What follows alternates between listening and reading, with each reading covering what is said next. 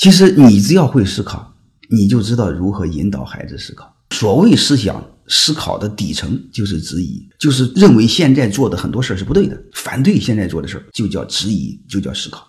但是你会发现，我们的教育是逆思考的，我们教育推崇顺从，推崇听话。谁要是不顺从，谁要不听话，谁都大逆不道，谁都不是好孩子，谁也不是好学生。我们往往是逆人的成长而来的，这个是不对的。所以这个我们首先家长你要知道，知道了这个同时呢，身边发生的很多事儿，我们都可以让孩子。引发思考。你比如看到了一个孕妇要去医院，结果看大门的以前的老大爷变成了你真大爷，他不让你出去，人家有规定，那你就和孩子一块思考，所谓的规定重要还是生命重要？是这回事吗？那发生着火的时候，那问大家一句话：那感冒重要还是制度重要？那还是生命重要？所以你会发现，这是在我们身边的一个最基本的逻辑。